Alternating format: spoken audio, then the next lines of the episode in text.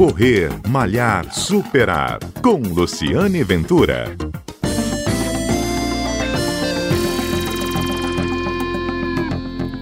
Olá, bom dia. Este é o Correr Malhar Superar, um programa que vai ao ar todos os sábados na Rádio CBN, também está disponível na sua plataforma de podcast preferida. E a conversa de hoje é com a médica endocrinologista e esportista Juliana Peixoto. Juliana, ela pratica atividade física, não só corre, mas também nada, né, Ju? Já esteve aqui conosco. Sim. Essa semana se comemorou o Dia da Atividade Física e a Juliana teve Covid no mês de março. Então, ela vai contar um pouco como médica, como é que ela superou o, a, a, doença, né? E como é que é importante você estar praticando atividade física durante a pandemia, não é isso, Juliana? Você tem feito esse alerta nas suas redes sociais o tempo todo, pratique exercício físico, dicas de como praticar. Me conta um pouco como é que foi sua história. Obrigada pela gentileza e mais uma vez estar conversando aqui comigo. É, de fato, esse vírus é surpreendente. A gente está tendo a oportunidade de aprender a cada dia com essa pandemia. Essa pandemia dificultou bastante a prática de esportes coletivos. Então, muitas pessoas se perderam e ainda não conseguiram se reencontrar no esporte porque não, não se permitiram experimentar outras modalidades. É, eu sou mesmo incentivadora do esporte, eu acho que o esporte, o exercício é remédio, ele é uma ferramenta terapêutica e ele tem um papel muito importante na promoção de saúde. Uhum. Mas tem que ser feito, sobretudo nesse momento que a gente está vivendo um período de risco extremo, com total precaução, uhum. com o uso de máscaras e tentando se manter distante do outro. Uhum. No meu caso, eu tive Covid em março, é, fiquei cinco dias assintomática e achei que que estava tudo certo. Mas aí, de repente, eu comecei a ter febre, acabei fazendo a pneumonia viral. Uhum. Não foi fácil. Falar que foi fácil, não foi. Mas eu acho sim que o fato de eu ter me mantido ativa há muito tempo, eu já faço esporte regularmente há mais de sete anos, eu acho que isso, de certa forma, me protegeu. Uhum. Inclusive, acabou de sair um estudo publicado na revista americana de doenças infecciosas, que comparou pacientes sedentários com pacientes ativos no contexto da pandemia, todos esses pacientes internados, numa faixa ampla de idade, de 18 a 70 anos, e é impressionante como a evolução é diferente no paciente sedentário e no paciente ativo. Lua, a taxa de mortalidade no paciente sedentário foi de 13%, comparando com 1,8% no paciente ativo. Então, de cada 100... O risco de doença respiratória, doença renal, de insuficiência respiratória, insuficiência renal, foi muito maior no paciente sedentário. Uhum. Então, o exercício não te previne de encontrar o vírus, entende? Mas, Mas ele te ajuda a enfrentar. É. Você tem recursos internos para para se proteger mais da doença, da complicação da doença. Uhum. Juliana, Lembrando que você, como médica, né, o parecer da Juliana não é só como uma praticante de exercício físico, ela é médica e ela está dando dados técnicos. Só repetir o dado que você acabou de passar, que saiu nesse estudo uma, publicado por uma revista americana. De cada 100 doentes, desses 100 doentes sedentários, 13 vieram a óbito. 13,8% de, de letalidade no grupo sedentário foram avaliados 520 pacientes e 1,8% nas pessoas ativas que faziam pelo menos 30 minutos de exercício duas vezes na semana. Quer dizer, é. não era nem um alvo tão difícil se alcançar. Com uhum. relação à insuficiência respiratória, 53,9% dos pacientes sedentários tiveram insuficiência respiratória contra 35,9% do grupo ativo. Uhum. E na insuficiência renal, 14% do grupo sedentário evoluiu com insuficiência renal contra 6,3% do grupo ativo. Então, o exercício acabou, ou melhor, o sedentarismo acabou sendo um preditor independente de risco de mortalidade.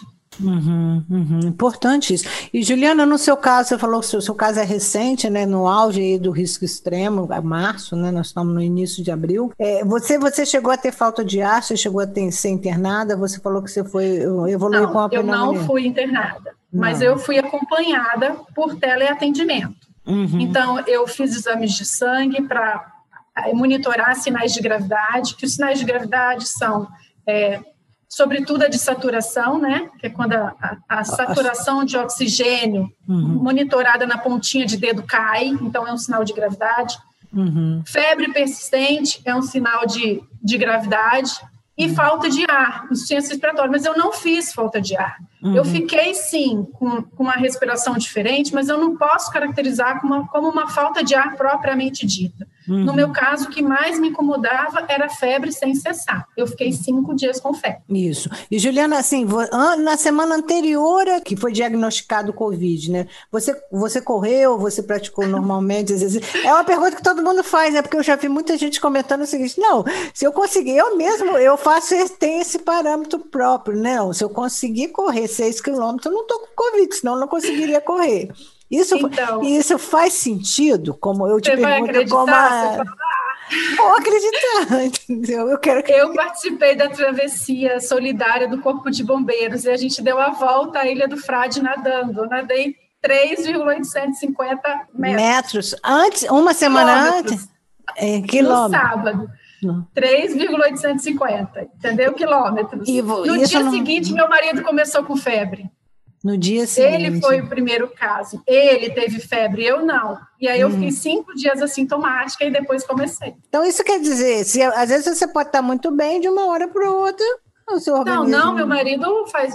Ele é, ele é ativo também, meu é, marido... É, corredor. Uhum. Meu marido corre, uhum. enfim, ele faz academia, ele, ele é ativo. E ele também fez uma forma leve. Fez uma forma leve, é isso que eu ia te perguntar. Uhum. O estudo que você acabou de dar valeu para vocês dois, né? Nenhum dos dois. Funcionou, pelo menos aqui em casa funcionou. E nesse período que os hospitais estão lotados, o que eu mais pedia era que eu conseguisse reagir sem precisar de ir Deus. até o hospital. É, graças a Deus. também pegaram. É, minha nossa. Mas graças a Deus está todo mundo bem e você e você e você agora pode como médica se prescrever, você volta a fazer exercício físico é, daqui a quanto tempo? Eu vou voltar dia 10. Dia 10. Então, você esperou, está esperando 30 dias? Estou esperando obedientemente, por mais difícil que seja a luta. Não está é. fácil, mas eu estou esperando. Tá, como médico e como esportista, o que, que você recomendaria, assim, tirando nós fizemos uma parte aí por conta do seu Covid, que eu acho que a sua experiência vale ser compartilhada, até para as pessoas ouvirem e aprenderem um pouco também, né, assim como eu.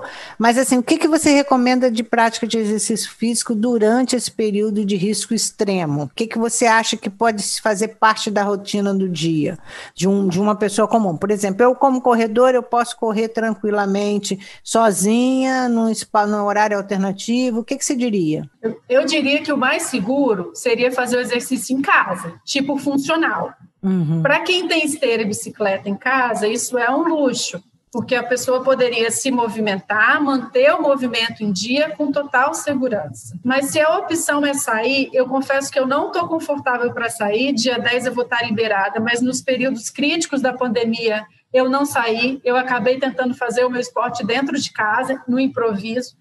Mas o ideal seria que você usasse máscara Uhum. Até, se, até chegar no ponto onde você vai fazer o exercício e que você fizesse isoladamente, que não combinasse com ninguém, com nenhum amigo, que você uhum. fosse no horário alternativo e que você em percurso alternativo, esse né? compromisso de fazer um percurso alternativo não para confraternizar, porque o bacana do esporte é que a gente constrói relações sólidas uhum. e aí a gente vai treinar também com o intuito de, de uhum. conversar, é uma terapia. A resenha, né? A resenha. É, nesse momento, não tá para resenha. Uhum. Você tem que ir no horário que você sabe que você não vai encontrar ninguém.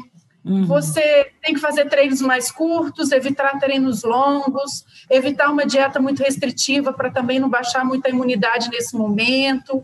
Sabe, Lu, eu acho que está na hora da gente tentar aceitar essa fase difícil que a gente está passando, aceitar o esforço que os profissionais da linha de frente estão fazendo, que estão se doando, fazendo o seu melhor, e a gente tentar ser responsável. É, que todos possam fazer o exercício de uma forma mais justa, que o exercício possa ser é, alcançado por todos, entendeu? Então, para, para a promoção da saúde.